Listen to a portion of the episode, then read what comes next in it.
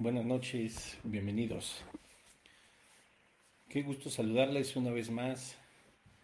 Espero que estén todos muy bien. Gracias por conectarse, gracias por irse añadiendo a este estudio como cada lunes. Gracias a Dios también por los episodios que se estrenan los días martes, ¿verdad?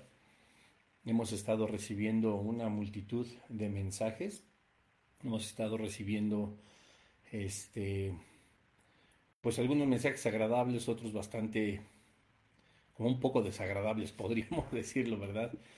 Es una eh, situación importante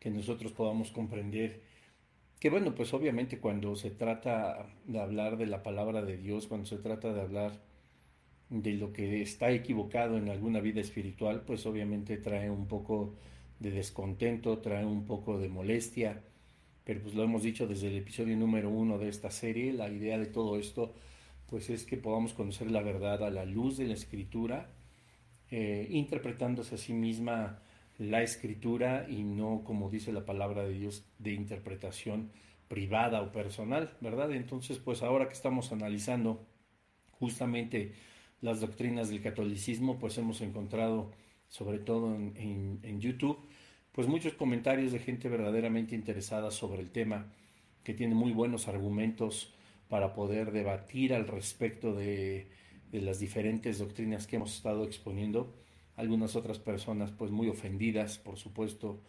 y, evidentemente a causa de eso pues su actitud ha sido incluso, incluso, un poco molesta. He tratado de responder a algunos, por supuesto, no tengo todo el día pues para eh, eh, estar eh, viendo, ¿verdad? Cada comentario de YouTube, pero cada vez que puedo y puedo abrir la página y tengo unos minutos para responder, pues con gusto le hago ahí. Pero bueno, hoy vamos a estar viendo uno de los temas más controversiales acerca de la vida espiritual entre pues, protestantes y católicos, entre evangélicos y católicos, ¿verdad? Em, y es uno de los temas, pues, que creo que se le ha dado una dificultad más allá de la que de verdad tiene, incluso en más doctrinas que estaremos viendo como el celibato, la Virgen María, el bautismo y todas las eh, doctrinas de la misa, de la transubstanciación etcétera, pues nos vamos a dar cuenta que en realidad no es tan difícil de tratarlo a la luz de las escrituras y como decimos en mi tierra, pues no está bien buscarle tres pies al gato, ¿verdad? Sabiendo que tiene cuatro, entonces, pues lo que aparentemente pudiera ser muy complicado, pues se vuelve algo pues digerible, ¿verdad? Entendible, puesto que la luz de la Biblia alumbra todo y, podemos ver con toda claridad cuál es la verdad de las cosas. Por supuesto, que habrá y seguirá habiendo quien no esté de acuerdo con lo que se expone en estos episodios, pero pues como siempre les he dicho, ¿verdad? O sea, la idea de poder eh, decir estás mal o incluso casi casi ofender, pues, pues la verdad no, no tiene ningún sentido tomarlo en cuenta a menos que tengas un argumento bíblico que pueda sustentar eh, tu dicho. Ha habido personas que por supuesto lo tienen, que por supuesto han eh, expuesto versículos bíblicos, pero pues he de decir también con mucho cuidado y respeto que es una mala interpretación de la palabra de Dios, una mala exégesis, una mala hermenéutica y no porque esté en desacuerdo con lo que eh, tratamos de mostrar a la luz de la Biblia en estos episodios, sino porque está en desacuerdo con la Biblia. Yo he respondido a algunos comentarios y les he dicho, bueno, pues cuando la Biblia dice algo, pues tu opinión y la mía, sale sobrando, ¿verdad? Nada está por encima de la palabra de Dios. Así que el tema de hoy pues es sumamente interesante y lo titulé así en forma de pregunta, ¿es Pedro el primer papa? Y pues vamos a estar analizando esta gran doctrina, vamos a estar analizando los versículos también. Hoy utilizaremos por supuesto la Biblia católica, vamos a utilizar el código bíblico textual también, ¿verdad? hebraico, vamos a estar utilizando por supuesto la Reina Valera 1960 y algunas otras versiones que a lo largo de este estudio pues nos van a ayudar a tener un poco más de luz acerca de este tema. Veremos si verdaderamente Pedro fue el primer papa, veremos si la figura papal está dentro de la palabra de Dios, vamos a ver si nosotros podemos eh, comprender a la luz de cada uno de los versículos y de las evidencias bíblicas el por qué se sigue considerando a Pedro como un papa y a todos sus, sus sucesores hasta este siglo, ¿verdad?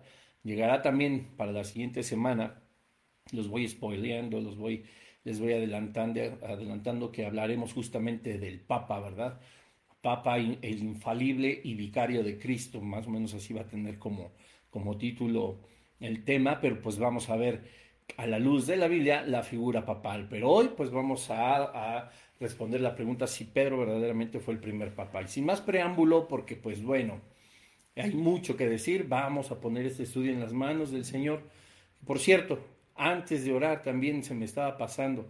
Si llevas cuatro, cinco, seis minutos viendo este video, por favor velo todo.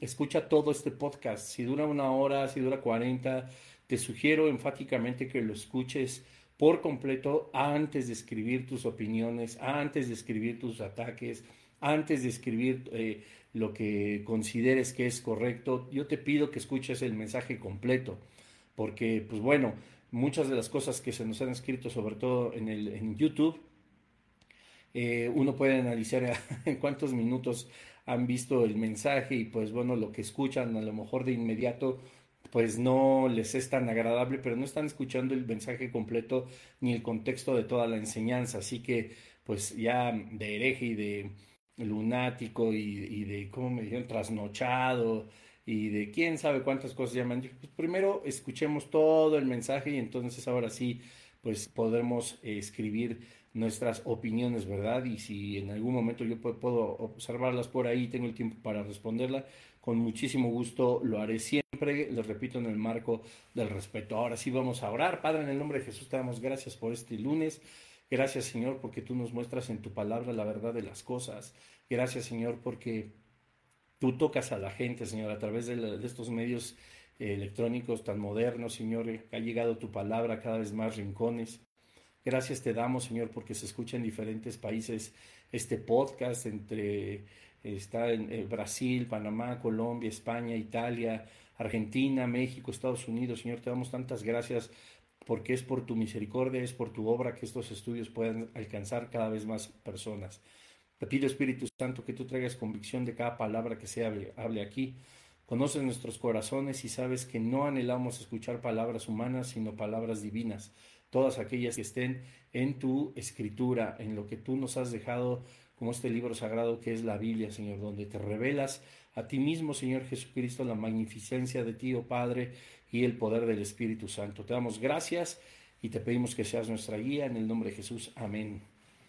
Pues bueno, vamos poco a poco. Hay pues hay una gran diversidad de versículos, ¿verdad? Que nos van a mostrar a nosotros eh, pues qué sucede con el papado y qué sucede con Pedro.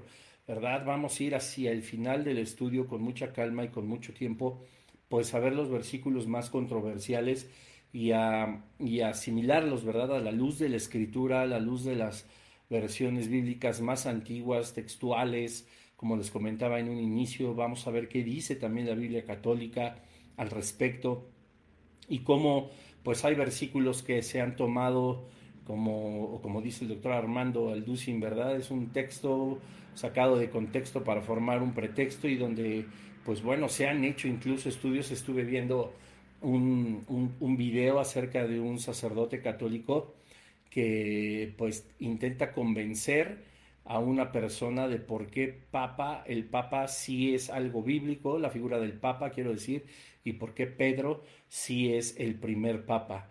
Yo desconozco la identidad de la otra persona, pero bueno, él tenía también su propio su propio em, motivo para pensar que no era así. Se enfrentó, por supuesto, a la Iglesia Católica eh,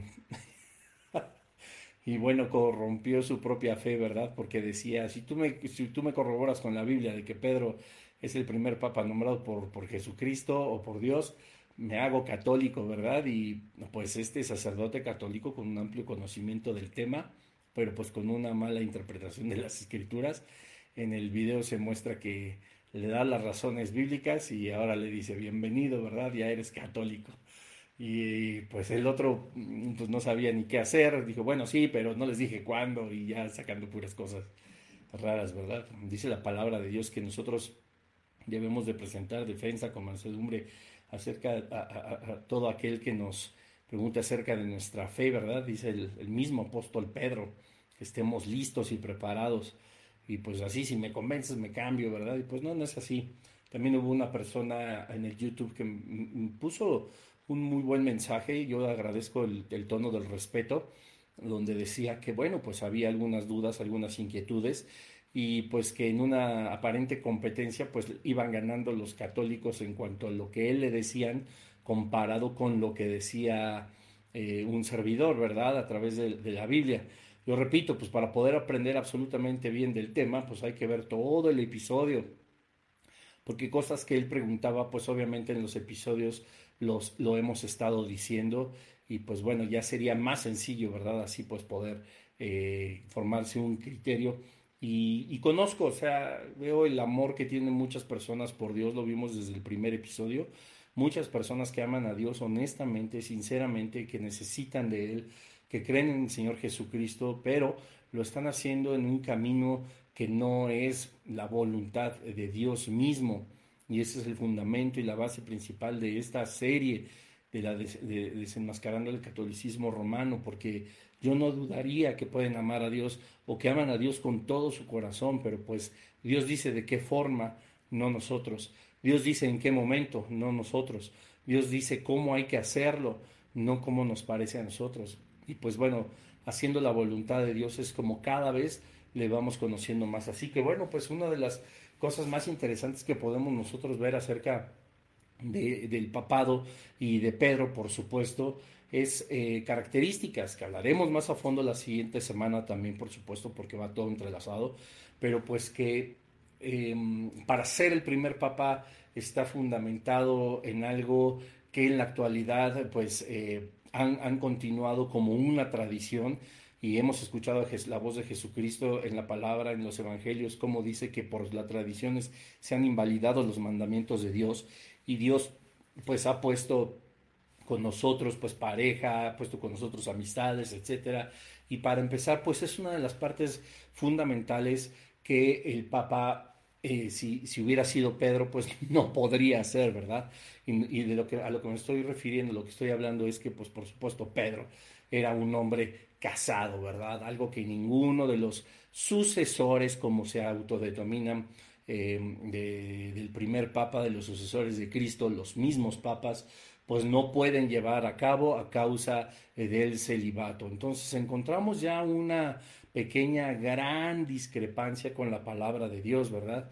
Puesto que pues, hay evidencia en el Evangelio de Mateo, hay evidencia, ¿verdad?, en las cartas paulinas acerca de, de, Pedro, ¿verdad? Que él tenía esposa, que él tenía una pareja, ¿verdad? Lo que los papas, pues, de acuerdo al catecismo, de acuerdo a su tradición, de acuerdo a su religión, pues simplemente no pueden hacer. Así que, pues, acompáñame rápidamente al Evangelio de Mateo en el, en el capítulo 8, en el versículo 14, para ver rápidamente qué es lo que dice la palabra de Dios que nos va a dar luz acerca justamente de esto que por principio de cuentas empieza a contradecir em, al catolicismo, ¿verdad? Y al papado. Pues si Pedro hubiera sido verdaderamente el primer papa, pues lo primero que debería de haber hecho era mantenerse en celibato. Y Mateo 8 en el versículo 14 dice así, vamos a encontrar eh, con mucho cuidado algunas... Eh, em, eh, palabras que han, han, sido cambiadas en las diferentes versiones y por eso nos vamos a remitir al código textual hebraico, ¿verdad? Que ya no son interpretaciones sino textual como dicen los manuscritos antiguos, pero bueno, vamos analizando Mateo 8, 14, dice, habiendo después Jesús ido a casa de Pedro, vio a la suegra de éste en cama con fiebre y tocándole la mano se le quitó la calentura con eso se levantó de la cama y se puso a servirle, ¿verdad? Algunos entre broma y broma pues dicen, pues es que por eso Pedro negó tres veces a Jesucristo porque sanó a su suegra, ¿verdad? Los chistes de las suegras, pero pues bueno, miren, una de las evidencias pues más claras, amigos, amigas que me escuchan, eh, familia, hermanos en Cristo, pues eh, lo que es parejo no es chipotudo, dicen por ahí, ¿verdad? En mi pueblo. Y pues la realidad es que aquí dice que Pedro tenía suegra y no puede haber alguien que tenga suegra sin estar casado. Obviamente está hablando de la mamá de su esposa. Pedro estaba casado y no solamente él y no solamente él en algún momento lo anheló y pudieras decirme, bueno, es que cuando lo llamó, ya estaba casado, ¿verdad? Ya cuando lo llama y cuando le dice que él es la roca y que sobre él va a fundamentar su iglesia, pues ya no había nada que hacer, pues si Pedro ya estaba casado, ni modo que Dios lo divorciara, porque pues es abominación para Dios, según Malaquía, según los libros de los proverbios, el este Dios ha formado matrimonios nunca para el divorcio, que hay algunas atenuantes que permiten dar carta de divorcio a, hombre o a mujer, es, es verídico, no es el tema de hoy, te sugiero que vayas también a la serie de los 10 mandamientos que está en mi canal de YouTube para que veas acerca del adulterio y lo que se permite para el divorcio y entregar carta de divorcio. Pero de lo demás, Dios bendecía por siempre el matrimonio, ¿verdad? Dios estaba contento con el matrimonio, obviamente, de Pedro. Él mismo dijo en Génesis que no era bueno que el hombre estuviera solo. Esto a, todas luces empieza a contradecir la, la doctrina del celibato de la religión católica. Lo hablaremos la siguiente semana más a fondo, pero una de las pequeñas evidencias pero fundamentales de que Pedro pues no pudo ser el primer papa es que finalmente él estaba casado. Repito, tú podrás decir, bueno, es que él estaba, eh, por supuesto, ya casado antes de que lo llamara Jesucristo, pero ya después no se podía divorciar, pero no, la realidad es que más de los apóstoles, más de los discípulos anhelaban, por supuesto, tener pareja, anulaban por, anhelaban, por supuesto, tener una mujer como el mismo Pedro lo hacía. Ahora, vamos a ver la evidencia justamente de eso en la primera carta a los Corintios, en el capítulo 9, en el versículo 5. Yo quiero que pongas mucha atención en cómo dice el versículo de la Biblia católica de la Torre Samar, ¿verdad? Porque aquí hay.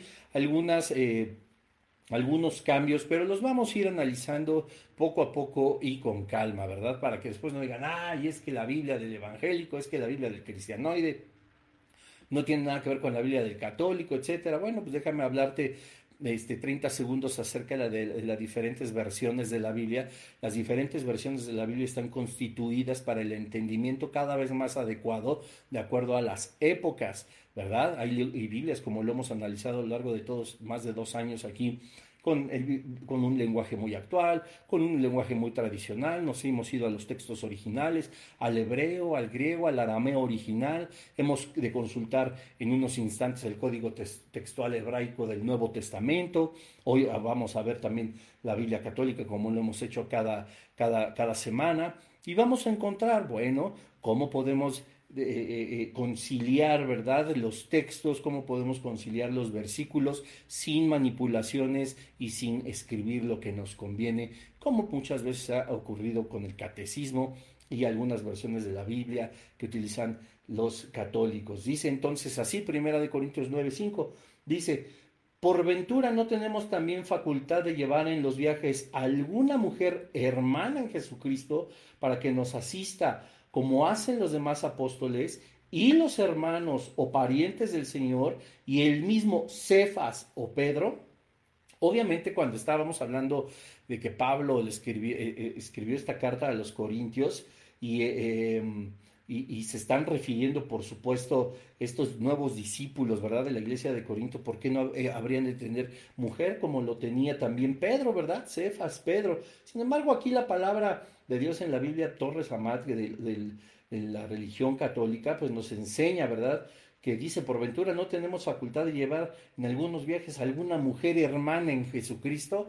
No es correcta la traducción del original griego. Y que por cierto, ¿verdad? Más adelante dice, para que nos asista. Ellos querían una mujer, según la Biblia, Torres Amat, para una mujer para que les asistiera, es decir, para que les ayudara, ¿verdad? Nunca habla aquí de mujeres para tener eh, un matrimonio, para tener una esposa, para tener una pareja, etcétera, etcétera. No habla de eso. Hasta este momento, pues vamos a decir, ah, ¿verdad? Es que no estaban hablando los demás discípulos acerca de tener mujer, como lo tenía Cefas o Pedro, ¿verdad? Sino una asistente. No habla de nada de eso. Entonces no habla nada de desposarse. Y más adelante dice, como hacen los demás apóstoles, es decir, no solo Pedro, ¿verdad? Y los hermanos parientes del Señor, dice, y los hermanos o parientes del Señor, que también, eh, ya lo tocaremos en su momento, habla aquí la Biblia católica de los hermanos naturales de Jesucristo, de los hermanos, hijos también de María. Lo que no concibe el catolicismo, pues piensan que María siempre fue virgen. Fue virgen, por supuesto, al concebir, por el Espíritu Santo a Jesucristo y su nacimiento, etcétera, etcétera, como bien lo sabemos, y bien lo relata la Escritura.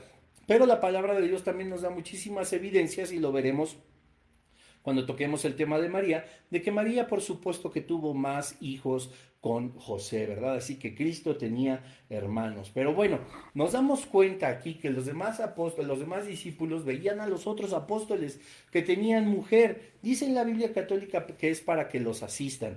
Pero vamos a ver eh, eh, qué es lo que nos enseña la Reina Valera 1960, que por supuesto es una traducción de las más fiables y que podrían estudiar naturalmente cada uno de los católicos, pues evidentemente es el mismo libro, salvo los libros deuterocanónicos o apócrifos que al final de esta serie, por ahí dentro de un año, estaremos hablando. Pero miren qué dice Primera de Corintios 9:5.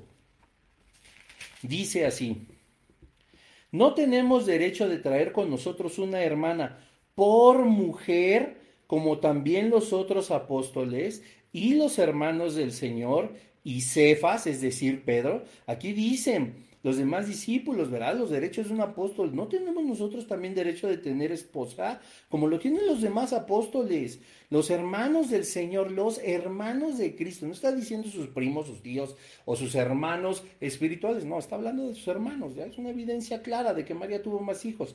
Y Cefas, hablan aquí reiteradamente de que Cefas estaba casado. ¿Quién es Cefas? Pues Pedro. Ah, no, pero es que nosotros cambiamos los versículos, etcétera. Bueno, vamos naturalmente a verlo también nosotros en el códice textual hebraico, ¿verdad? Primera de Corintios, capítulo 9. Déjenme buscarlo aquí porque este evidentemente lo tengo en la línea, lo cual tú también puedes hacer, ¿verdad?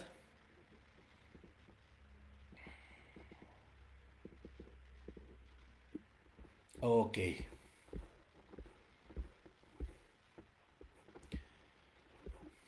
Primera carta a los Corintios 9.5. Dice así. Vean la traducción textual. Dice así. ¿Acaso no tenemos derecho de llevar con nosotros una hermana como esposa, como también los otros apóstoles y los hermanos del Señor y Cefas, es decir, Pedro? Y estaban hablando de todos los derechos que tenían estos apóstoles, estos discípulos, que también tuvieron, por supuesto, aquellos que estuvieron con, Jesucristo, ¿verdad? El versículo 4 igual hace la misma pregunta y no es una pregunta retórica, habla por supuesto de lo que tenían derecho. ¿Acaso dice es la Biblia, acaso no tenemos derecho de comer y de beber? Pues claro, ¿acaso no tenemos derecho de llevar con nosotros una hermana como esposa?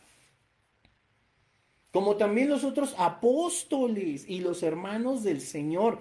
Vuelvo a lo mismo, los hermanos naturales de Cristo, puesto que María tuvo más hijos, Pedro dice aquí, también estaba casado y querían estar casados como Pedro, y dicen de una hermana como esposa, para que tú, eh, eh, eh, hermano, hermana, que me estás escuchando, vean cómo los discípulos, cómo los apóstoles de la iglesia primitiva, la iglesia más poderosa que ha existido, existido han pensado siempre en tener como pareja a una hija, a un hijo de Dios.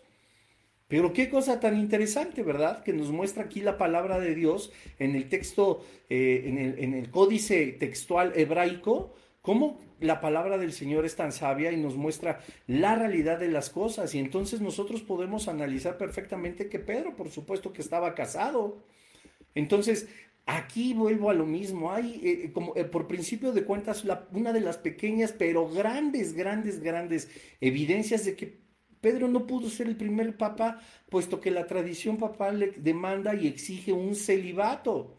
Y eso, a la luz de la escritura, como lo hemos analizado, no está en comunión con la práctica católica.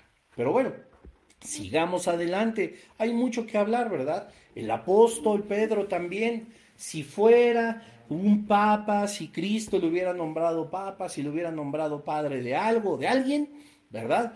Entonces él, como la actualidad y desde que se denominaron papas a lo largo de los siglos, siempre aceptan adoración, siempre aceptan, eh, eh, eh, ¿cómo se dice? Este, adoración, sí, por supuesto, en sus anillos, ¿verdad? En su persona, se les rinde pleitesía, se les rinde alabanza, se les rinde adoración. Alguna vez algunos eh, católicos, pues platicando también con ellos y en, el, en, el, vínculo del respeto, por supuesto, decían, bueno, es que nosotros no adoramos imágenes, no adoramos al Papa, lo veneramos. Pero bueno, hay una muy grande diferencia, por supuesto. Entiendo el concepto entre adorar y venerar, pero la práctica, lo que realizan, no es ninguna clase de veneración, ¿verdad? Pero bueno, si tuviera entonces como base el papado a Pedro, entonces quiere decir que el comportamiento papal a lo largo de los siglos tendría que haber sido exactamente como fue Pedro. Pero Pedro a nosotros nos enseña cómo él mismo no podía aceptar nunca de ninguna manera ser adorado, ser venerado. Todo lo contrario, y esto nos lo muestra el mismo apóstol Pedro, por supuesto en el libro de los Hechos, en el capítulo 10, en el versículo 25 y 26. Y dice la, la Biblia, Torres Amad, dice, estando Pedro para entrar, le salió Cornelio a recibir y se postró a sus pies. Dice, mas Pedro le levantó diciendo, álzate, que yo no soy más que un hombre como tú. A ver, Tú me podrás decir, es que también el, Papa dice que es un hombre. Pues sí, pero todo el mundo se postra ante él y eso no le molesta. No, es que el Papa actualmente tampoco acepta veneración, tampoco acepta eh, alabanza ni adoración. Repito, Comprendo el término que tratan de usar mis amigos católicos, mis conocidos católicos, pero su práctica es completamente diferente. Tanto la práctica de aquellos que son devotos del catolicismo como de la autoridad papal, o pues el Papa, porque nunca he visto que reaccione como Pedro. Pedro le levantó diciendo, álzate que yo soy, que yo no soy más que un hombre como tú. Pero la Iglesia Católica, por supuesto, habla de una forma diferente del papado. No se piensa que sea como cualquier otro feligrés, no se piensa incluso que sea como un cardenal, no se piensa que sea como un obispo, como un sacerdote, como un monaguillo, como cualquier autoridad eclesiástica denominada en esta serie magisterio, no se piensa que sea de igual condición o como aquel que no tiene ninguna autoridad en el magisterio eclesiástico, sino solamente es un profesante de la religión. No, él tiene la preeminencia en todo. Y dice Pedro, vean qué contradicción, le levantó diciendo, álzate que yo no soy más que un hombre como tú. Lo vamos a ver hasta el final de este estudio, que va a ser un poco largo, amigos, amigas pero va a valer mucho la pena. Si Pedro verdaderamente fuera quien recibió las llaves de los cielos como lo, lo define, si está escrito y lo analizaremos, si fuera Pedro el que permite quién entra y quién sale al reino de los cielos, si fuera Pedro verdaderamente el primer papa y donde está fundamentada la iglesia de Jesucristo, como lo veremos al rato y como aparentemente dice la escritura, entonces ¿por qué el mismo Pedro no aceptaba lo que Cristo ya le había impuesto, verdad? Tú eres Pedro, sobre ti edificaré mi iglesia, tú eres la cabeza, tú eres el líder, yo te doy las, las llaves del reino de los cielos.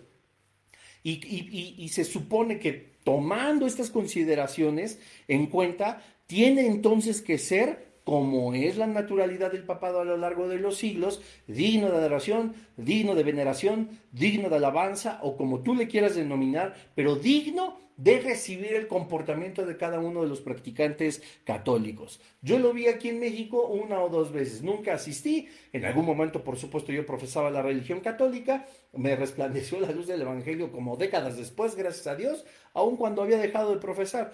Pero yo vi cuando vinieron aquí los papas, vi cómo se comportan las iglesias, vi cómo aquellos con un corazón verdaderamente hermoso y honesto, queriendo alabar y adorar a Dios, terminaban alabando y adorando un hombre que se cree la representación de Cristo sobre la tierra. Y qué cosa tan más falsa. Ni Pedro hacía eso. ¿Verdad? Pedro siempre reconoció a Jesucristo como la cabeza de todo, Efesios 2.20, Primera de Corintios 3.11, como lo hemos visto. Él no es un papa, el mismo Pedro vuelve a hablar en su, en su primera carta acerca de eso. Vean nada más qué cosa tan maravillosa dice Primera de Pedro. Acompáñenme, por favor, Primera de Pedro 2, 4, 6. Dice así,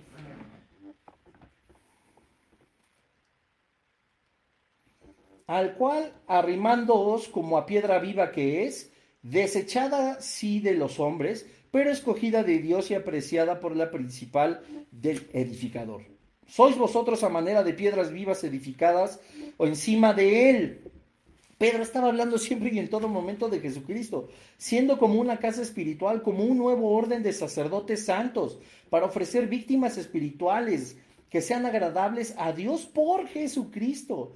Por lo que dice la escritura, mirad que yo voy a poner en Sión la principal piedra del ángulo, piedra selecta y preciosa, y cualquiera que por la fe se apoyare sobre ella, no quedará confundido. ¿Cuándo se refirió Pedro a sí mismo? Te recuerdo, estamos leyendo la carta de Pedro.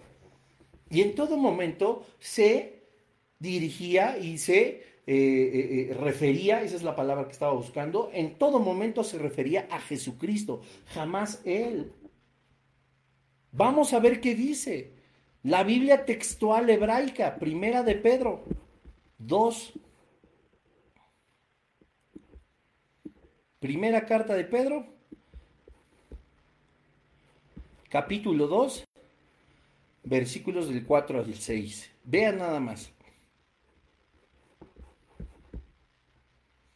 Dice, acercándoos a Él. ¿Quién? Él. Si tú puedes ver tu Biblia, dice Él con E mayúscula. Siempre se escribe así, o en, una gran mayoría de las veces, a Jesucristo. Acercándonos, acercándoos a Él. Piedra viva, desechada ciertamente por los hombres, mas para Dios, escogida preciosa. Entonces él hubiera dicho, acérquense a mí, que soy la piedra desechada a lo mejor ciertamente por los hombres, más Dios escogida y preciosa. Él nunca dijo que a Él, es Pedro escribiendo, dice acercándoos a Él, refiriéndose a Cristo. Vosotros también, escucha bien esto porque aquí viene algo fabuloso. Vosotros también como piedras vivas estáis siendo edificados como casa espiritual para un sacerdocio santo entonces, a la luz de la doctrina católica de Mateo 16, 18, donde le dice que Él es Pedro y sobre Él edificará su iglesia y que el Hades no prosperará contra ella, a la luz de ese versículo que la religión católica ha malinterpretado con, con, el fundamento de formar una gran y gran y poderosa religión, un gran imperio que sigue siendo Roma, entonces a la luz de ese versículo, entonces aquí dice que todos somos piedras vivas, nosotros somos como Pedro, estamos siendo edificados como casa espiritual para un sacerdocio santo. A la luz del catolicismo quiere decir que entonces todos nosotros somos Pedro, somos piedras. A la luz de la, de la Biblia también de Primera de Pedro 2, Quiere decir entonces que todos somos sacerdotes, todos somos sacerdotes católicos, pero pareciera imposible, pues es que no lo es. A la luz de la Biblia, a la luz del catolicismo, nosotros no podemos ser sacerdotes. Ellos estudian en un seminario, ellos estudian teología, ellos estudian ta, ta, ta, ta, ta, ta, ta, ta, hacen una carrera y bueno, se convierten, eh, según ellos, por la voluntad de Dios, en sacerdotes, ¿verdad? Entonces, ¿cómo podríamos conciliar Mateo 16, 18 con Primera de Pedro 2, 5? Porque entonces todos somos piedras, todos somos Pedro y todos somos un sacerdote nuevo como lo fue Pedro. Entonces al final de cuentas todos vamos a ser papas. Pues verdad que no. Repito, versículo 5. Estoy leyendo el códice textual hebraico. Todos vosotros también, como piedras vivas, estáis siendo edificados como casa espiritual para un sacerdocio, sacerdocio santo, a fin de ofrecer sacrificios espirituales aceptables a Dios por medio de Jesús el Mesías. Nunca dice que por medio de Pedro. Por lo cual contiene la escritura, he aquí, pongo en Sión una piedra angular, escogida, preciosa. El que cree en ella no será avergonzado. Entonces, quiero pensar, a la luz del catolicismo también, que entonces la piedra angular de Sión y que el que cree en Pedro no será avergonzado. ¿Quiere decir que esto es Pedro? Él mismo, Pedro está hablando de Jesucristo. Él nunca se refirió a sí mismo. Él no es un papa. Él no es una cabeza. En todo momento estaba dando, como dijimos en Efesios 2.20 y 1 de Corintios 3.11, la cabeza de todo era Jesucristo. Más adelante, primera de Pedro, en el capítulo 5 y en el versículos 1 al 3, fíjate lo que dice el apóstol Pedro. Esto supuesto a los presbíteros que hay entre vosotros, suplico yo vuestro compresbítero y testigo de la pasión de Cristo, como también participante de su gloria, la cual se ha de manifestar a todos en el porvenir, que apacentéis la grey de Dios puesta a vuestro cargo, gobernándola, dicen ellos, y velando sobre ella, no preciados por la necesidad, sino afectuosa voluntad, que sea según Dios, no solo por un sórdido interés, sino gratuitamente. Ah, ¿verdad? Ya no les gustó. Ni como queréis tener señorío sobre el clero o la heredad del Señor, sino siendo verdaderamente desechados de la grey. Aquí la palabra de Dios nos muestra absolutamente algo importante. Él no dice, ¿verdad? Que, que, sea diferente a los demás. Él sigue siendo un anciano de la iglesia. Vamos una vez más al códice textual. Más adelantito, primera de Pedro 5 del 1 al 3, dice, exhorto pues a los ancianos entre vosotros, y esta parte que viene no viene en la Biblia católica, que conveniente, ¿verdad? Pero en el texto hebraico, la traducción textual del hebreo a del Nuevo Testamento nos pone esto, yo anciano también con ellos y testigo de los padecimientos del Mesías, que también soy participante de la gloria que va a ser revelada. ¿Cómo dice? Exhorto pues a los ancianos entre vosotros, yo el Papa, también mejor que ustedes, ¿no?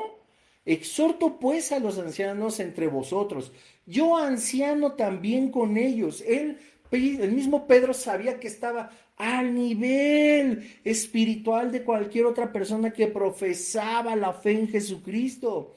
Nunca se consideró un, papa, nunca se consideró alguien superior, nunca se consideró eh, eh, que fuera verdaderamente la cabeza de la iglesia. Él servía para edificar la iglesia, él aconsejaba para edificar la iglesia, él buscaba la comunión con más creyentes para edificar su vida. Él posiblemente tenía muchísimos devocionales con su suegra, muchísimos devocionales y oraciones con su esposa. Por supuesto que tenía una vida familiar, además de dedicarse a Jesucristo, naturalmente, y él tenía siempre, siempre la necesidad de hacer iglesia. ¿Cuál que es el Papa? Él mismo hablaba que era un anciano. Acuérdense que hay pastores, obispos, hay ancianos, ¿verdad? Eh, eh, eh, diáconos Ahí Pablo le, dice, habla a Timoteo acerca de cada una de las participaciones dentro del cuerpo de Cristo. Y cuando dicen, si hay alguno enfermo, llame a los ancianos. Los ancianos no son los más viejos, sino que, eh, de edad, sino aquellos que tenían tiempo en una congregación edificando a la iglesia, edificando al pueblo, haciéndose cargo de la grey, como nos enseña el apóstol Pedro. Y él dice, yo soy exactamente igual que ustedes. Él no era más, él no era evidentemente ningún papa. Es una gran, gran revelación lo que nos hace ver la palabra de Dios. Y vamos a ver qué dice la, Reina Valera 1960 para, para tener tres versiones, por supuesto, que nos den todavía más claridad. Primera de Pedro 5. Dice así, ruego a los ancianos que están entre vosotros, yo anciano también con ellos y testigo de los padecimientos de Cristo, que soy también participante de la gloria que será revelada. Apacentad la grey, esto no depende de los sacerdotes católicos, de los obispos, de, no pertenece al magisterio eclesiástico católico, está hablando del cuerpo de Cristo, de cada persona que ha llegado y que hemos llegado a sus pies. Y Pedro sabía que era exactamente como todos ellos, ¿verdad?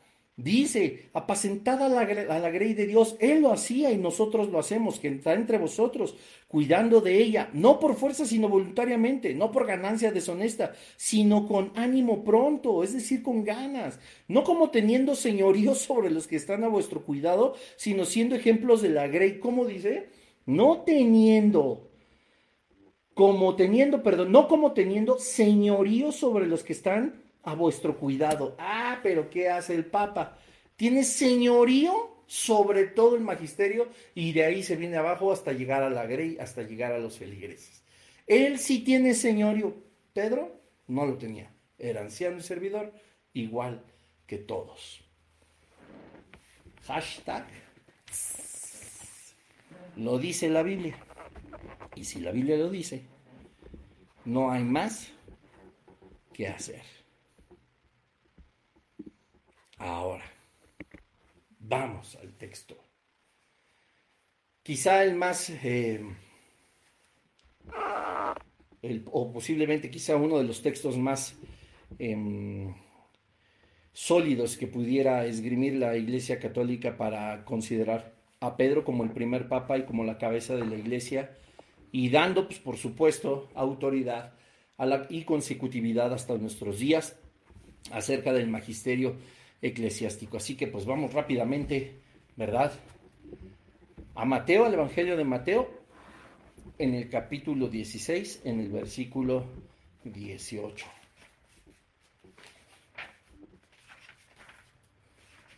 Y vamos a analizarlo. Hay cosas muy interesantes. Dice, perdón, estaba en otro evangelio. Dice así. Y yo te digo que tú eres Pedro, y que sobre esta piedra edificaré mi iglesia, y las puertas o poder del infierno no prevalecerán contra ella. Versículo 19. Y aquí te daré las llaves del reino de los cielos, y todo lo que atares sobre la tierra será también atado en los cielos, y todo lo que atares o desatares, perdón, sobre la tierra será también desatado en los cielos. Estudiar este versículo lleva más que estudiar solo este par de versículos. Obviamente se trata de estudiar absolutamente todo, pero debemos de comprender el contexto de cómo y de qué forma está hablando Jesucristo. Y es un análisis que a ti que te gusta estudiar la palabra de Dios, independientemente si eres cristiano, católico, testigo de Jehová, etcétera, si quieres verdaderamente escudriñar la escritura, uno de los más grandes consejos que yo te puedo dar, por supuesto, es, pues sí, ve ese versículo en qué contexto está. Ese contexto dentro de qué capítulo está, ese capítulo dentro del contexto del libro y el libro el contexto del testamento y el testamento en el contexto de la Biblia, la voluntad y el propósito de Dios. O sea, solamente así nosotros podemos lograr entender qué es lo que está sucediendo, ¿verdad? Dice el catolicismo y afirma que el Señor Jesús se refería a Pedro como la roca y que estaba eh, desarrollando ahí o poniendo las bases pues para la Iglesia Católica, de la cual se ha desarrollado pues como te repito hasta nuestros días el mismo imperio. Pero pues hay versículos más de la Biblia que se refieren a la roca y no precisamente es Pedro. Y no lo digo como suponiendo, sino como un hecho. Pero antes de analizar cada uno de los versículos, antes de analizar, por supuesto, eh, justamente esta padre de por qué Pedro no es la roca que el catolicismo eh, piensa, quiero leerte el artículo 816 del catecismo, que es donde ellos declaran, porque podrían una vez más volver a decir, bueno, es que pues a lo mejor sí no era el primer papa, a lo mejor sí él no, eh, no es el, el, fundador de la iglesia, etcétera, etcétera. A lo mejor estar de alguna forma como de acuerdo en lo que estamos esgrimiendo en este episodio, pero finalmente sosteniendo que existe. Y esto pues lo sostienen porque el catecismo justamente que está dentro de la religión católica por encima de la Biblia y la tradición también por encima de la Biblia, esto es lo que dice. La iglesia de Cristo, la única iglesia de Cristo, nuestro Salvador, después de su resurrección, la entregó a Pedro para que la pastoreara le encargó a él y a los demás apóstoles que la extendieran y la gobernaran. Esta iglesia constituida y ordenada en este mundo como una sociedad subsiste en la iglesia católica, gobernada por el sucesor de Pedro y por los obispos en comunión con él. Creo que en el episodio pasado estuvimos platicando justo un poquito acerca de este artículo 816 del, del Catecismo de la Iglesia Católica. Dice, después de su resurrección le entregó a Pedro para que la pastoreara.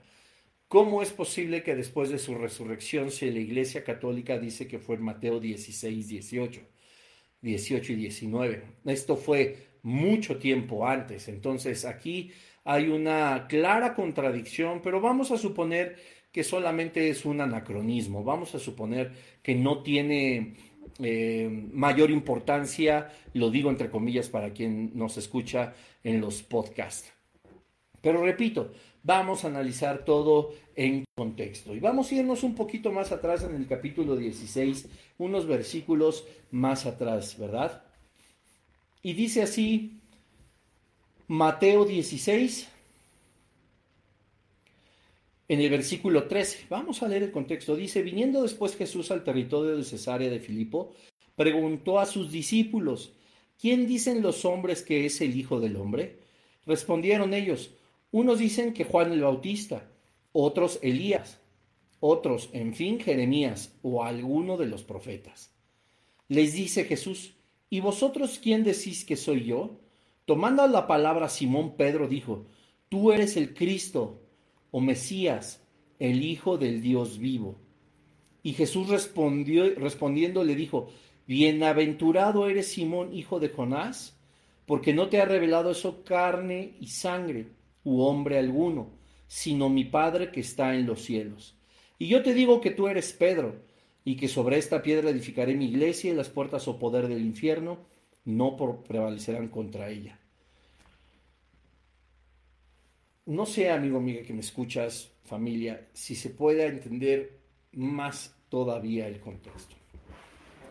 Hablamos la semana pasada, por supuesto, haciendo referencia de lo que se refería Jesucristo cuando decía, sobre esta piedra, sobre esta roca edificaré mi iglesia. Jesús estaba hablando de sí mismo. Fíjate ¿Cómo, es el contexto tan, tan maravilloso? No, Jesús nos está relatando cómo él quería ser percibido, ¿verdad? Él les dice, ah, sí, ¿y, quién dicen que soy? Y algunos de los apóstoles le comentan, bueno, pues unos dicen que eres Juan el Bautista, otro Elías, otro alguno de los profetas. Ah, ok. Pues es la percepción que tiene mucha gente externa, pero ustedes que me son cercanos, ¿quién, es, quién dicen que soy? Y Pedro le dice, ¿verdad? Tú eres el Cristo, el Hijo de Dios. Imagínate la escena. Pedro y Jesucristo, como te lo había planteado. Y entonces Pedro frente a Jesús le dice, tú eres el Cristo, el Hijo de Dios. Jesús lo toma por los hombros y le dice, y tú eres Pedro. ¿Verdad? No sé si me dé a entender. Es una charla. Pedro está reconociendo a Jesucristo como el Hijo de Dios y Cristo está reconociendo a Pedro como uno de sus discípulos. Y le dice tal cual, y yo te digo que tú eres Pedro. Tú me dices que yo soy Dios. Tú me dices que yo soy el Hijo de Dios. ¿Y qué dice el versículo? Y yo te digo que tú eres Pedro. Y que sobre esta roca edificaré mi iglesia. Y las puertas o poder del infierno no prevalecerá contra ella. Ahora, hay una diferencia entre roca y piedra. Y si nos vamos, por ejemplo, a la concordancia exhaustiva de Strong, en el original griego uno es Petra y el otro es Petros. Son dos palabras diferentes. había una referencia a dos personas diferentes. Y aunque evidentemente más adelante en el Nuevo Testamento, a lo largo de muchos versículos, la palabra Petros viene también como piedra, no se está refiriendo, como lo veremos, a Pedro, sino a Jesucristo mismo. Lo vamos a analizar. Pero cuando dice, y yo te digo, tú eres Pedro, es primero este diálogo. Pedro, ¿quién dices que soy yo? ¿Tú eres Jesús, el Hijo de Dios? ¿Mm? Y Jesús le dice, y yo te digo, tú eres Pedro. Y sobre esta roca edificaré mi iglesia. Y las puertas del Hades no prevalecerán contra ella. Qué cosa tan increíble. Cómo cambia absolutamente el contexto de las cosas. El catolicismo, te repito, afirma que Pedro era la roca, pero no, solo le estaba diciendo, tú dices que yo soy el Cristo, yo digo que tú eres Pedro. En ningún momento le dijo, tú eres Pedro y sobre ti edificaré mi iglesia. Usa otra palabra, tú eres Pedro, Petros, y sobre esta Petra edificaré mi iglesia. Piedra, roca. Uno era piedra y esto era roca. Y la roca es Jesucristo, lo vamos a ver. Sobre Jesucristo se iba a edificar la iglesia y como lo vimos en los versículos anteriores, en ningún momento Pedro dijo que sobre él tendría que estar edificada la iglesia. Ni Pablo se atrevió a decir eso. Pablo decía, sed imitadores de mí como yo de Cristo, pero no hagan, no piensen que soy yo el fundamento, es Jesucristo. Otros versículos de la Biblia declaran, por supuesto, que Jesucristo es la roca. Primera de Corintios 10:4, porque bebían de la roca espiritual que los seguía. ¿Y la roca era quién? ¿Pedro? No, Cristo. ¿Quién bebía de la roca espiritual? La iglesia, como lo hemos analizado en el término iglesia, aquellos que han entregado su vida a Jesucristo. No está hablando, perdón, de la iglesia católica. Jesucristo no solamente era la roca, y lo hemos analizado, era la piedra angular, donde todo iba a estar construido, donde se construiría su propia iglesia. Efesios 2.20, edificado sobre el fundamento de los apóstoles y profetas, siendo la principal piedra del ángulo Jesucristo mismo, no Pedro. El Antiguo Testamento, la piedra que desecharon los edificadores, ha venido a ser cabeza de ángulo, Salmo 118, 22, donde dice que los edificadores echaron, ¿verdad? Donde desecharon, desecharon a Pedro, desecharon a Jesucristo. Hechos 4 del 10 al 11, en el nombre de Jesucristo de Nazaret, este Jesús es la piedra reprobada por vosotros los edificadores. Él no dijo, ¿por qué no me hacen caso? Yo soy la roca en la cual debe estar la iglesia fundamentada. Dice, este Jesús, no dijo Pedro, y Pedro es hablando, Hechos 4, 10, 11, es la piedra reprobada por vosotros los edificadores, la cual ha venido a ser qué? Lo mismo, la cabeza del ángulo, primera de Pedro 2, 7, la piedra que los edificadores desecharon ha venido a ser cabeza de ángulo. ¿Y quién es la roca? Pedro, no, familia, es, es Jesús, porque ¿quién es Dios si no solo Jehová? Deuteronomio, no, no, perdón, Salmos, Salmo 18, 31. ¿Quién es Dios sino solo Jehová? ¿Y qué roca hay fuera de nuestro Dios? Es que Jesús le dijo a Pedro que él era la piedra, que él era la roca. Entonces borra de la Biblia el Salmo 18:31, porque entonces Jesús está contradiciendo la misma palabra del Padre. ¿Y qué roca hay fuera de nuestro Dios? No hay ninguna. No hay ninguna. Porque en el nombre de Jehová proclamaré engrandecer a nuestro Dios. Él es la roca. Y Dios no comparte con nadie su gloria. Nadie. Él es la roca. Deuteronomio 32, 3 y 4. En Dios solamente está callada mi alma. Él solamente es mi roca y mi salvación. Quítalo de tu Biblia, porque ahora tu roca y la roca de todo el magisterio y autoridad eclesiástica católica, pues es Pedro. Quita esto de tu Biblia. Salmo 62, 1 y 2.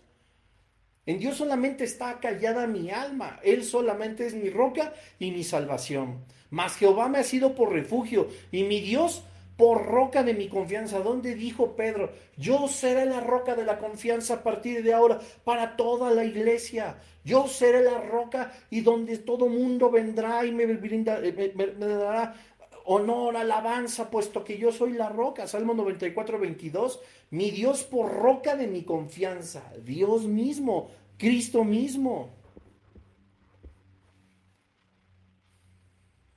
Colosenses 1.18, y Él es la cabeza del cuerpo. Pedro, no, es Pablo hablándole a la iglesia de Colosa. Y Él es la cabeza del cuerpo que es la iglesia. ¿Dónde dice que era Pedro? El que es el principio. Él es el principio, el primogénito entre los muertos, para que no en Él todo tenga la preeminencia. Si Cristo, según Colosenses 1.18, tiene la preeminencia en todo, ¿por qué no habría de tenerlo en la iglesia que se construyó sobre Él? Él es la roca. Él sometió todas las cosas debajo de sus pies, Efesios 1:22.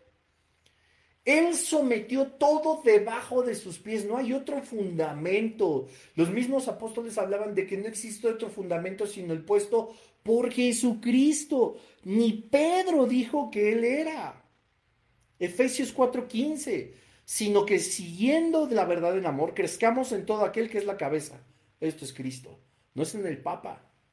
Él no es ningún sucesor de Jesucristo. Vamos a analizarlo porque vienen unos versículos increíbles. Nos vamos a llevar más minutos, pero no importa. Vamos a analizar el siguiente versículo. Y a ti, Mateo 16, 19, te daré las llaves del reino de los cielos y todo lo que atares sobre la tierra será también atado en los cielos y todo lo que desatares sobre la tierra será también desatado en los cielos. Vamos a ver qué dice el códice textual hebraico. Mateo 16, 19. Mira nada más cómo cambia, solo por tener los textos originales. Dice así.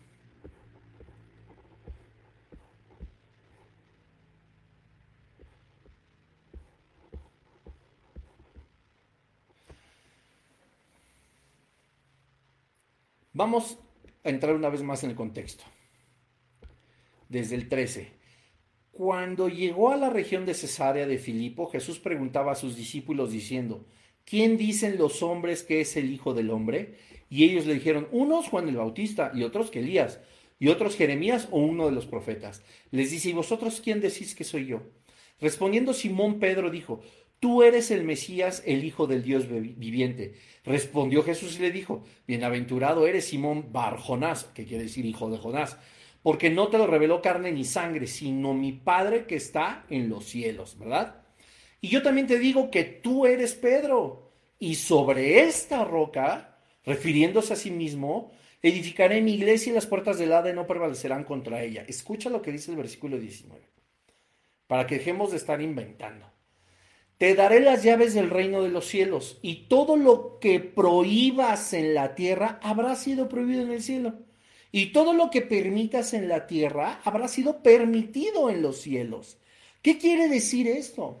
Pedro no tiene el poder de mover los cielos y decir que se haga en los cielos, puesto que yo lo he atado en la tierra. Pedro no tiene el poder de decir que en la tierra se haga lo que es mi voluntad, puesto que yo lo he atado en la tierra y el cielo tiene que obedecer. No, la traducción está mal. Incluso la de la Reina Valera 1960, la Biblia que normalmente utilizamos nosotros los evangélicos. El códice textual hebraico nos da la completa luz de lo que se trata esto. Dice, te daré las llaves del reino de los cielos. Es decir, tú tienes la entrada y salida de lo que está bien y lo que está mal. Tú tienes que predicar lo que es permitido en el cielo y permitido en la tierra. Te daré las llaves del reino de los cielos. Te está dando a Jesucristo mismo. No hay otra llave, perdónenme familia, amigos, amigas que me escuchan. No hay otra llave que abra el reino de los cielos sino solo Jesucristo. Juan 14, 6, yo soy el camino, la verdad y la vida. Nadie viene al Padre si no es por las llaves de Pedro. No, nadie viene al Padre si no es por mí, por Jesucristo. Te daré las llaves del reino de los cielos, es decir, te voy a revelar los secretos que permitirán que todos nosotros lleguemos al cielo. Y dice, y todo lo que prohíbas en la tierra habrá sido prohibido en los cielos. Es decir, Pedro, tienes que conocer qué está prohibido en el reino de los cielos porque se tiene que prohibir en la tierra y tú se los tienes que enseñar. Y todo lo que permitas en la tierra habrá sido permitido en los cielos. Pedro, tienes que entender que todo lo que vas a permitir en la tierra antes ya fue permitido en los cielos. ¿Dónde nos enseña la palabra de Dios que Pedro tenía un poder superior para atar en los cielos y se hiciera su voluntad en la tierra y para atar algo en la tierra para que se hiciera, él con qué poder podría mover los cielos y la voluntad del Señor.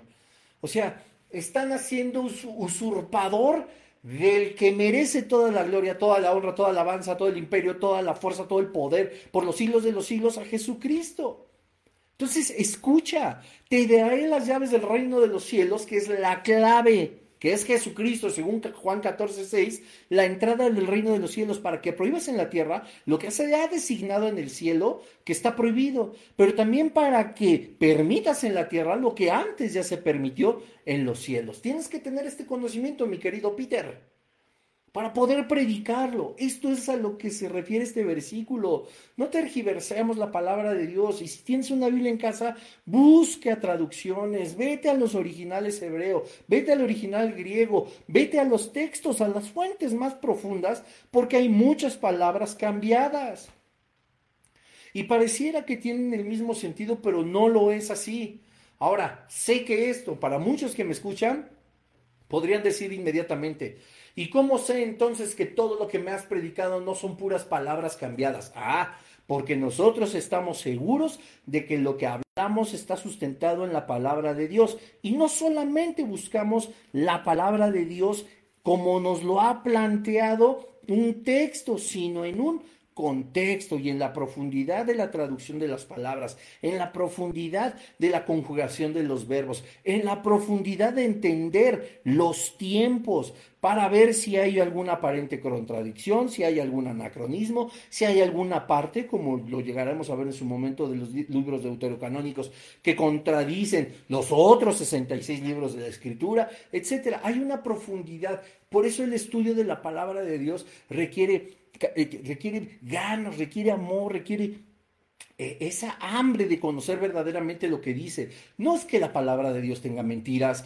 pero nosotros encontramos lo que aparentemente no es tan claro, una ejecución interpretativa correcta en la misma palabra de Dios y nos podemos basar, gracias a Dios por estos tiempos y la tecnología, que hay tantos estudios, tantas explicaciones, tantos diccionarios donde se pueden consultar los textos originales del hebreo, las palabras originales en el griego, donde se puede encontrar las diferentes versiones por ejemplo, una de las más grandes versiones es la King James, la Reina Valera, la Biblia Peshita, que es maravillosa, ¿verdad? Tantas Biblias de estudio que nos muestran a nosotros la palabra y la profundidad de cada una de, estos detalles que entonces nos abren los ojos y dicen, ¡oh, sí es verdad! O sea, toma tu Biblia, Amigo, amiga católico que me escuchas, lee Mateo 16, 19 y luego vete a la Biblia textual del Códice Hebraico y te vas a dar cuenta cuál es la verdad de las cosas. Te daré las llaves del reino de los cielos y todo lo que prohíbas en la tierra habrá sido prohibido en los cielos y todo lo que permitas en la tierra ya habrá sido permitido en los cielos. Qué cosa tan maravillosa.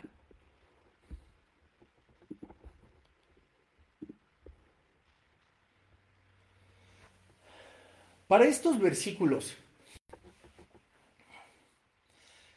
la Iglesia Católica también tiene un argumento pues relativamente poderoso, porque finalmente, bueno, alguien en el YouTube me decía, y, en un tono muy burlón, que eran cientos de millones de personas quienes eran católicos y, que por eso prácticamente tenían la verdad, ¿verdad? Y, pues no, yo pues con todo el cariño le, escribí, pues bueno, pues millones y millones de personas que crean una mentira, pues no la hacen nunca una verdad. ¡Auch! y esa es la realidad. Y bueno, hay un texto en la palabra de Dios en el Antiguo Testamento, en Isaías 22, que ellos utilizan, ¿verdad? Los, los teólogos o los apologistas de la Iglesia Católica Romana para corroborar que las, llaves del reino de los cielos eh, sí se las entregó Jesucristo a Pedro y que él es el que pues, prácticamente dice qué se hace, ¿no? Quién entra y quién no. Hay incluso pues mucha, eh, mucha comedia alrededor, ¿verdad? De, San Pedro, como dicen, híjole, pues, el día que abra los ojos recíbeme San Pedro, porque pues se tiene la idea a causa de una mala interpretación de las escrituras de que San Pedro sí tiene una reja por donde sale alguien del cielo, ¿verdad? Y pues tiene una llave, y, pues, amigos, amigas, familia, no podemos tener una visión tan limitada del reino de los cielos, ¿verdad? Por cierto, te recomiendo, te recomiendo el libro de El cielo de Randy Alcorn, que es uno de los estudios más impactantes que yo he leído. Es un libro bastante interesante de la vida en el cielo y qué es verdaderamente el cielo. Y no te vas a encontrar nunca a, San Pedro con un llavero ahí de los gigantes de Nueva York o de las águilas de la América, con, las llaves para ver quién entra y quién sale, ¿verdad? Lo digo en, son de broma, pero sin faltarles al respeto. Pero bueno, hay un texto que aparentemente está eh, sustentando, ¿verdad? A Mateo 16, 19. Y el texto está en Isaías 22, del 20 al 22, y dice así, en aquel día llamaré a mi siervo Eliakim, hijo de Elisías, y lo vestiré de vestiduras y lo ceñiré de su talabarte, y entregaré en sus manos tu potestad, y será para el morador de Jerusalén y en la casa de Judá, y pondré la llave de la casa de David sobre su hombro, y abrirá, y nadie cerrará, cerrará y nadie abrirá. Y bueno, se dice, ¿verdad?, que, que aquí es donde se encuentra el, el, fundamento para que Pedro sea el nuevo heredero de las llaves del reino, esas llaves que tenía en su momento David, ¿verdad?, que confiaba el cuidado de las llaves como un mayordomo, sobre todo utilizan esta palabra. Pero pues la realidad es que em, toda interpretación así, pues, pues queda al desnudo y no se cita de forma correcta, pues el mismo Señor Jesucristo en su palabra pues nos enseña la interpretación correcta en Apocalipsis 3.7, donde se explica este pasaje y pues no hay otra cosa, ¿verdad? Podrán argumentar que bueno, el mayordomo, el, el, el, rey deja las llaves y en ese tiempo pues le dio autoridad y lo mismo Jesús con Pedro, siguiendo la tradición de, de, Isaías 22, eh, que el mismo Jesús estaba citando y poniendo en práctica, pues no hay nada pues más, más equivocado, ¿verdad? Porque no es una correcta interpretación del significado y pues nos lo deja ver por completo Apocalipsis 3.7, ¿verdad? Me gustaría volverte a leer una vez más Isaías 22, 20, 22 para que podamos entender Apocalipsis 3.7 donde pues todo, todo se derriba, o sea, pueden esgrimir mucho acerca de, 22, de Isaías 22, 20, 22. Pero Apocalipsis 3.7 acaba con todo. Dice, en aquel día llamaré a mi siervo Eliakim, hijo de Elisías. Y, es decir, imagínense a Jesús llamando a Pedro. Y lo vestiré de tus vestiduras y lo ceñiré de tu talabarte y entregaré en sus manos la potestad y será padre al morador de Jerusalén. Esta palabra padre es lo que dicen que significa papa. ¿Verdad? ¿Qué significa papa? Pues padre. Y entonces, ¿qué es Pedro? Pues el padre, ¿verdad? De los nuevos moradores de Jerusalén y de la casa de Judá pues nada más equivocado. Porque además dice el versículo 22, y pondré la llave de la casa de David sobre su hombro, es decir, que si Jesucristo le estaba dando las llaves de la casa de David, nosotros entendemos el significado del Antiguo Testamento sobre el hombro de Pedro, y abrirá y nadie cerrará, cerrará y nadie abrirá. Es decir, lo que ates en el cielo será atado en la tierra, lo que desates en la tierra será desatado en el cielo. Es como la, como la eh, paráfrasis, ¿verdad? El parafraseo, quiero decir, pero pues Apocalipsis 3.7 Dice así, escribe asimismo al ángel de la iglesia de Filadelfia.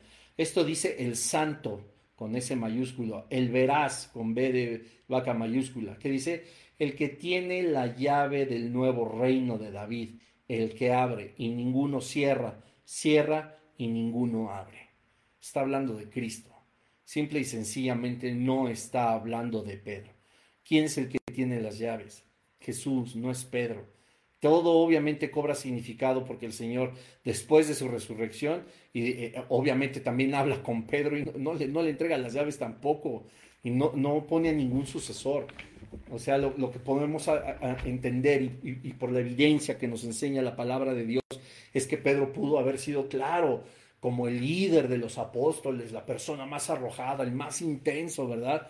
Eh, el más, eh, bueno, el que evidentemente era de los más cercanos al Señor, porque de los doce, Jesucristo también tenía por pues, sus consentidos, esto sin que signifique que el amor de Dios crece o disminuye, el, Señor, el amor de Dios es perfecto y nos ama a todos, pero pues tiene más cercanos, es aquellos que oran más tiempo, que pasan más tiempo con el Señor, pues obviamente el Señor es más cercano a ellos que los que sí son hijos también de Dios, pero pues que andan desbalagados, que no dedican tiempo a la oración, al estudio profundo de la Escritura, pues el Señor tiene, ¿verdad? ¿Quieres que conocer más a fondo mi palabra, mi voluntad? Pues se la revela a los que estamos más pegaditos, a los que estamos más cerca de Él, ¿verdad? Habrá quien lo ame de todo su corazón, pero que no dedique mucho tiempo a estar a solas con el Padre, pues bueno, no será de los más allegados. Lo ama, lo ha justificado, ha servido su sacrificio, claro, pero Jesús tenía gente más allegada, ¿verdad? Entonces, Estamos hablando obviamente de un liderazgo de Pedro que es contundente y que es completamente evidente a lo largo y ancho del Nuevo Testamento,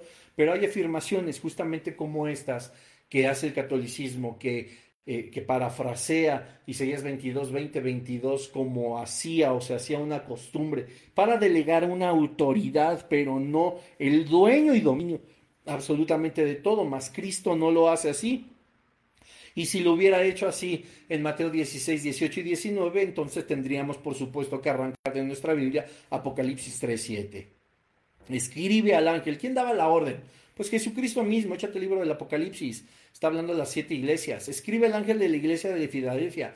Esto dice el santo, el verdadero, ambas con mayúscula, el que tiene la llave de David, el que abre y ninguno cierra y cierra y ninguno abre. ¿Se está refiriendo a Pedro? ¿Verdad que no? El apóstol Juan había dicho, no manches Pedro, te vi, ah, te vi mi querido Peter, te vi, y tú le estabas dictando las cartas a las iglesias, ¿verdad? A la de Esmirna, a la de Filadelfia, etcétera, etcétera, ¿no?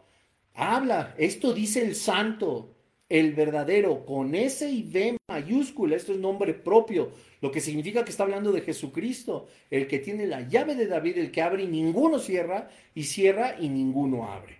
Qué cosa tan tremenda. Porque así es, ¿verdad? Esgrimen demasiado y pues bueno, hay una discusión sin sentido. O sea, decíamos muy al inicio lo que es este, lo que dice la palabra de Dios. O sea, ya nuestra opinión no importa. Querer buscarle tres pies al gato no es importante, porque aún así la misma Biblia hubiera sido eh, este, una mentira en su contexto si entonces la realidad se pudiera fundamentar en una mentira o en una mala interpretación, como es Isaías 22, 20, 22, que yo no digo que no sucediera así en, la, en el Antiguo Testamento, por eso está escrito, porque claro que sucedía así, pero no es el tema entre Pedro y Jesús, puesto que Jesús se refería a sí mismo, puesto que Pedro y roca son dos palabras en el original griego diferentes puesto que las llaves del reino es todo el consejo del Señor para cumplir Juan 14, 6, puesto que todo lo que se desata y se, y se, ata en el reino de los cielos o en la tierra significa lo permitido, permitido o prohibido que ya se había permitido o prohibido antes en el reino de los cielos. Y nos enseña una vez más, repito por tercera vez, que Jesús es el que tiene la llave de David y en él radica absolutamente toda la soberanía. El que abre y ninguno cierra, y cierra y ninguno abre. Esto dice el santo, el verdadero, el que tiene la llave de David, no es Pedro, ¿verdad? Así que, pues amados hermanos, amigos, espero que este estudio haya sido de mucha bendición y sobre todo de mucha luz. Yo sé que fue un estudio un poco más largo, tú le adelantaste hasta el final, pues también te, te pido que lo veas y lo escuches todo antes de sacar tus propias conclusiones. La evidencia está ahí, la palabra de Dios está ahí. Así que, pues oremos al Padre. Padre, te damos gracias por tu palabra, gracias por mostrarnos la verdad, gracias por enseñarnos que tú tienes, Padre, el control de cada una de las palabras que están establecidas en tu Biblia, ¿verdad, Señor? Porque Tú has puesto en esta palabra algo maravilloso que es la verdad de las cosas, ¿verdad? Independientemente si nosotros eh, intentamos estudiar mucho o poco, nosotros lo que debemos hacer es buscar la guía de tu Espíritu Santo, no las tradiciones de los hombres, Señor, no escritos fundamentados en doctrinas equivocadas o tergiversadas o que sirven para un medio de control espiritual o social, sino, Señor, buscando verdaderamente tu presencia para que nosotros podamos hallar tu verdad. Yo te pido, Señor, que bendigas a cada persona que ha de escuchar y que está escuchando este estudio, que le puedas mostrar eh, a la luz de tu palabra cuál es la verdad de las cosas y que Señor, pues tú sigues siendo el todo, la preeminencia por todo, tú tienes la tierra por estrado de tus pies, tú eres la cabeza de todo, el Señor te ha dado un nombre que es sobre todo nombre y te ha exaltado hasta lo sumo, Señor, y tú nos has mostrado que eres incluso capaz, Señor, de no necesitar un sustituto, un vicario, sino, Padre, todo, toda obra, todo plan redentor, todo plan que ha estado establecido desde la eternidad y por la eternidad, subsiste, persiste y existe solo por ti, Señor. Y aun cuando ninguno de nosotros estuviéramos, Señor, seguiría siendo así, pues tú eres el Todopoderoso. Te damos tantas gracias y en tu nombre oramos, Señor Jesús. Amén y amén. Pues que Dios les bendiga. Nos tardamos un poquito, si te gustó, pues dale like, compártelo, ¿verdad? Hay muchísima información súper padre aquí. Ahí después, si alguien gusta, pues ver el canal de YouTube eh, para que vayan viendo los comentarios. Es importante que estemos preparados, puesto que, repito, hay gente que ama verdaderamente a Dios y que posiblemente esté cegada, ¿verdad?, por este medio religioso que no, no los deja ver más allá, pero el Espíritu de Dios y su palabra es poderosa, así que bendigan a la gente, no nos molestemos, ¿verdad? Eh, todo lo contrario, amigos, amigas católicos que me escuchan, todo esto es con mucho amor, con mucho respeto y con la mejor de las intenciones de que conozcas personalmente al Dios que tanto amas. Paz y gracia de parte de Jesucristo para todos ustedes. Nos vemos la siguiente semana. El Papa va a ser ahora la figura, ¿verdad? Vamos a analizar la figura a la luz de la Biblia. No se lo pierdan. Que Dios les bendiga. Bye bye.